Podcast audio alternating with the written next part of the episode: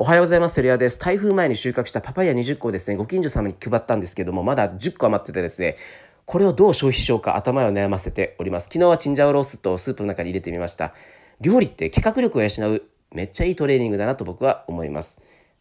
はい、今日はですね、営業のジャンルについてお話したいと思います。営業には5つのジャンルがあります。押し売り、御用機器、商品説明、コンサルティング、ソリューションですね。難易度の安低いのが押し売りです。難易度の高いのがソリューション。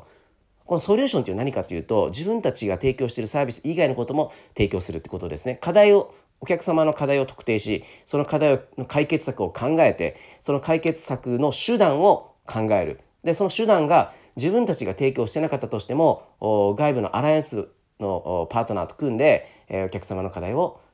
解決するってことですね。ちょうど昨日ですね、クライアントと打ち合わせをして、まあ、このある予算があるんだけれども、何ができるかってなった時に、まあ、以前動画の話も出たんですけど、あの結論ですね、えー、ビルの上にある、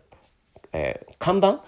えー、看板をやりましょうと話になりました僕は看板屋さんじゃないんですけど看板屋さんの友達がいるのであこれぐらいの規模でこれぐらいの場所だったら、えー、足場がないから大体予算これぐらいできるだろうなパッて出てくるんですね。まあ後であの友達に相談してみようと思っております。こういう感じで、えっと、クライアントの課題を特定できれば解決策は無数にあります。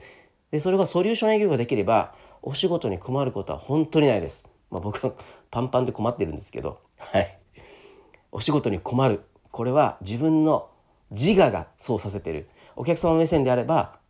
自我をまず押し殺せば、お仕事はいくらでもあります。なぜかというと、お仕事っていうのは困ってる人を解決するためだからです。今日も一日困ってる人を解決していきましょう。